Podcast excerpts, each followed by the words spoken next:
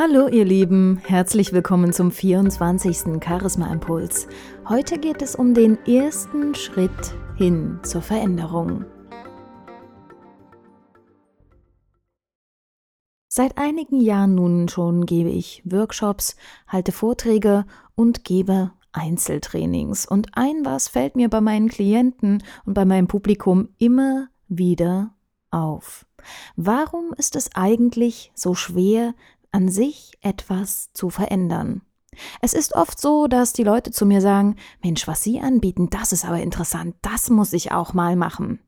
Aber letztendlich wird der Beginn immer wieder verschoben.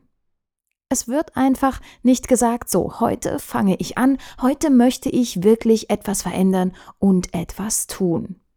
Menschen sind an sich faul und bequem.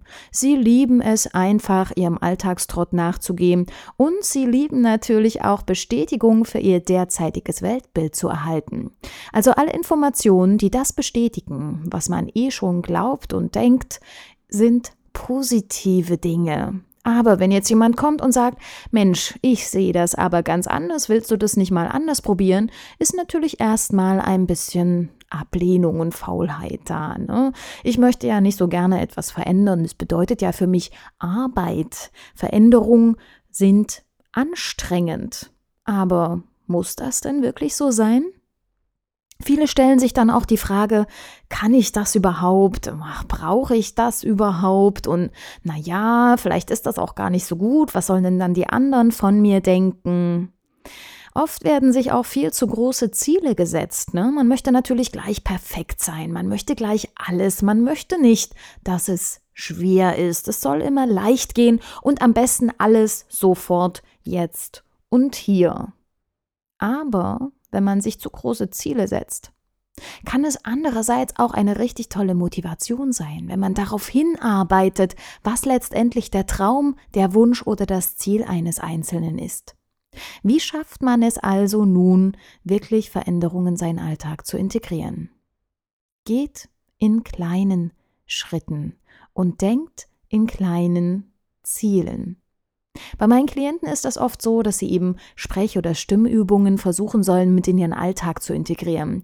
Und da sage ich dann nicht, setzen Sie sich jetzt eine Stunde hin und üben Sie das, sondern ich bitte meine Klienten immer darum, sich etwas zu suchen, was sie sowieso jeden Tag schon machen. Das kann Kaffee trinken sein, das kann Zähneputzen sein oder was auch immer. Und dann sollen Sie das mit einer kleinen Übung verknüpfen. Zum Beispiel könnte man nach dem Zähneputzen sich im Spiegel zulächeln und sich sagen, das ist toll, was ich hier tue.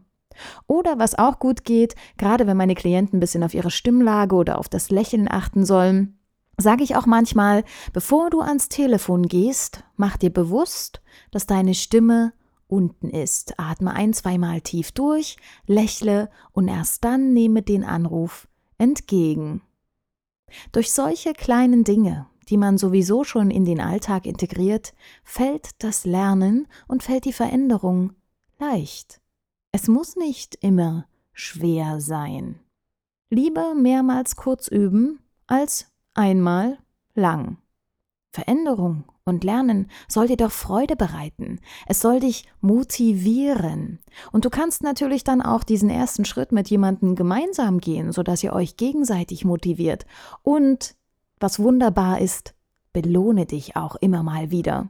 Und wenn du dann eines Tages zurückblickst, wirst du sehen, dass die vielen kleinen Schritte zu einer großen Veränderung geführt haben.